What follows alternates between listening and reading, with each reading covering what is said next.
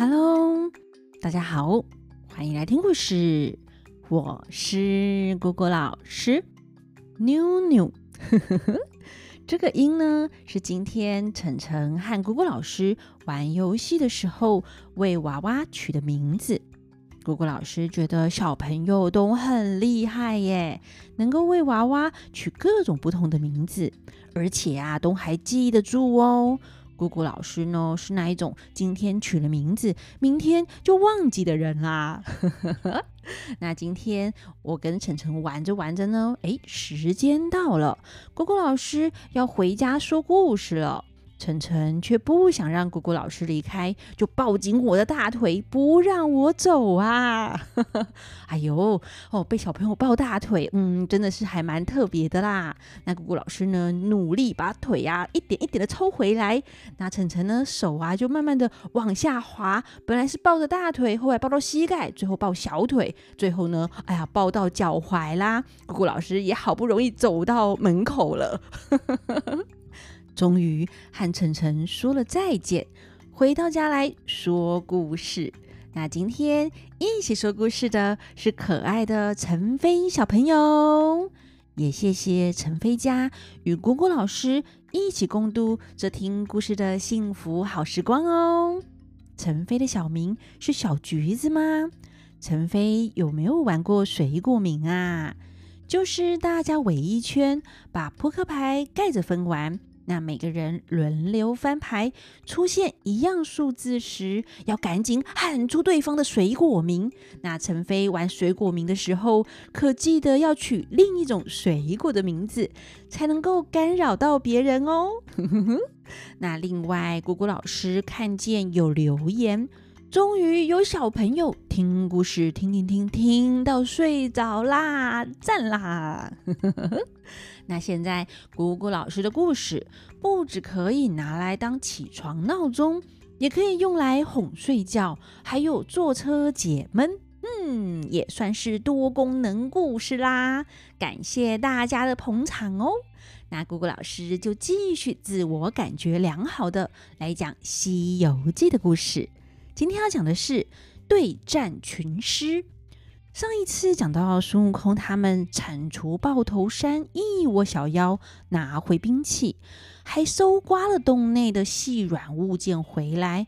老玉华王啊，真是又喜又忧。喜的是他们得胜而归，忧心的是就怕那妖王日后会回来报仇。孙悟空知道他在担心什么啊，就说。啊，殿下放心啊，我已经想好了，知道该怎么处理，一定呢替你斩草除根，才会离开啊，绝不会留个后患给你。我啊，白天去的时候撞见一个青脸红毛的小妖送请帖，我看他帖子上写着：明早敬备酒席，请丁耙加会，邀请主翁九灵元圣老大人。请您老人家过山来聚聚，署名门下徒孙黄狮敬拜。刚才啊，那妖精打输我们败阵下来，必定是向他主翁那里去求助啦。明天一定会来找我们报仇，就正好替你扫荡干净啦。老玉华王听了，连忙感谢他们，准备晚宴，好好招待。他们师徒吃过饭，就都回去休息了。另一边，那只战败的黄狮精果然往东南方奔逃到竹节山，向他主翁施主求助。那竹节山中啊，有一座洞天之处，叫做九曲盘桓洞。洞里的九灵元圣就是他的师主啦。黄狮精当天晚上赶路，一刻都不休息，一直走到五更时分，天都要亮了，才来到了洞口，敲门进去。小妖见了就问：“大王啊，昨晚有青脸儿来送请帖，老爷留他住到今天早上，打算和他来赴你的钉耙会。大王怎么又大清早的亲自来邀请呢？”妖精说：“哎呀，不好说，不好说，这钉耙会呀，办不得啦。正说到一半，只见青莲儿从里边走出来说：“哎，大王，你你怎么来啦？老大王爷爷起来就要和我一起去赴会嘞。”妖精慌张张的，只是摇手不说话，大概啊是狱卒的说不出话来吧。没多久，那老妖就起来了，叫他进去。这妖精丢了兵器，倒身下拜，止不住腮边眼泪一直流。老妖问：“哦，贤孙，你昨天送来请帖，今天早上我正打算赴会，你你怎么又亲自来啊？又为什么看起来这么难过呢？”妖精磕头说。哦，小孙前天晚上看见玉华州城中有光彩冲天，急急去看，乃是王府院中三件兵器放光，一件是九齿钉耙，一件是降妖宝杖，一件呢是金箍棒。小孙就使个法术拿来办了一个钉耙佳会。派小的们买猪羊、果品、酒水，设宴庆祝，请祖爷爷一起来鉴赏宝贝共乐啊！昨天派青莲来送请帖之后，只见派去买猪羊的刁钻，他们啊赶着几只猪羊，又带了一个卖猪羊的商人来找银子，他非得呢要看看兵器。是小孙啊，怕他在外面乱传，不许他看。他却又说肚子饿啊，要讨些饭吃，所以才让他到后边吃饭。他就走到里边，看见兵器，又说是他的。三个人啊，就各抢去一件，现出了原形。一个呢是毛脸雷公嘴的和尚，一个啊是长嘴大耳朵的和尚，另一个。是晦气脸的和尚啊！他们不分好歹，喊一声乱打。是小孙急取出四名残赶出来和他们对战，问是什么人敢来弄虚头耍花样。他呢就说是什么东土大唐派往西天取经的唐僧徒弟呀，说是因为路过玉华州城，盗换公文，被王子留住。传授武艺，按照他这三件兵器做样子来打造，放在院子里，被我偷来，所以、啊，才和我打起来啊！不知道那三个和尚叫啥名字啊？哦哟，却都有些本事啊！小孙一人敌他三个不过。所以才败走来向祖爷爷求助啊，还请施主拔刀相助，抓那个和尚报仇，才显得施主疼爱小孙之情啊。黄狮精的意思就是啊，阿公啊，我被打啦，快帮我报仇哦。那老妖听了呢，就想了一下，笑着说。哦，原来是他！哎，我贤孙呐，你呢，真是惹错人啦！妖精问：“嘿，祖爷爷知道他是谁吗？”老妖说：“那长嘴大耳的，乃是猪八戒；晦气脸的，乃是沙悟净啊！这两个。”还好对付，那毛脸雷公嘴的叫做孙悟空。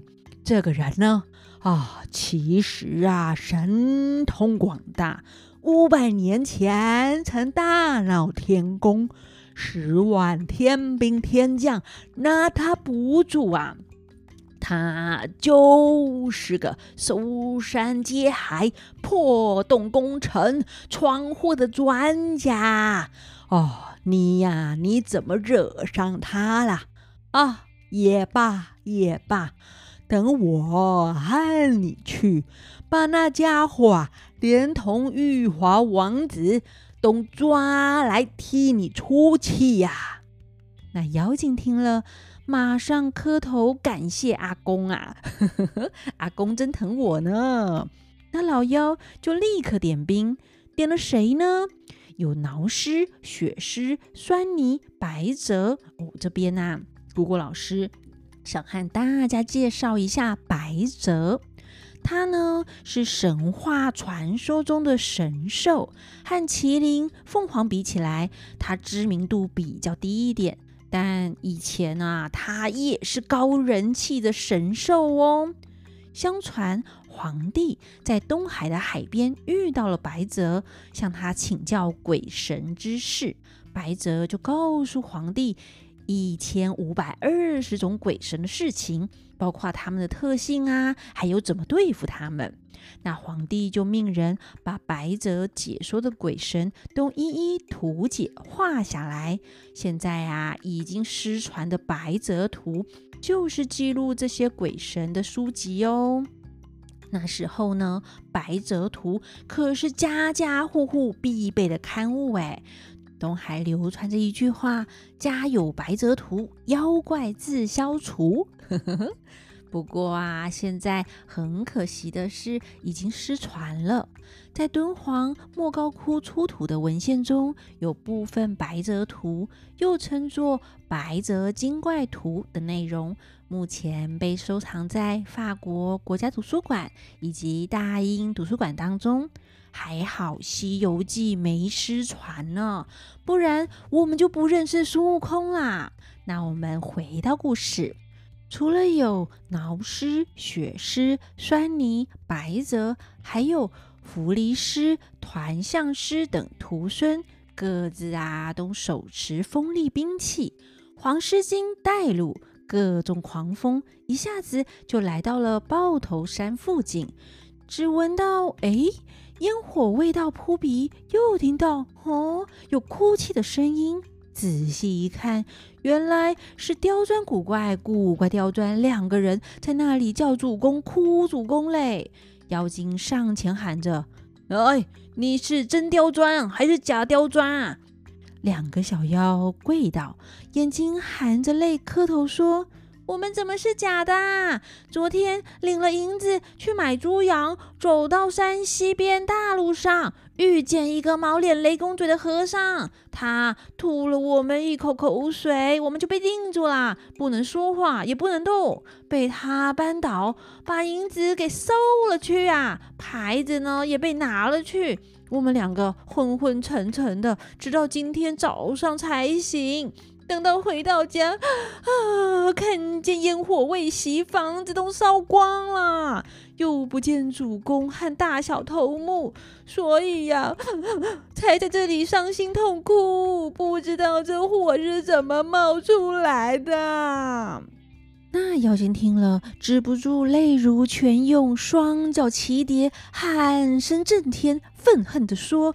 啊！秃驴，十分可恶！怎么干出这种恶毒的事啊？放把火把我的洞府给烧了，我的美人烧死，家当老小一空！哈哈哈！气杀我也！气杀我也啊！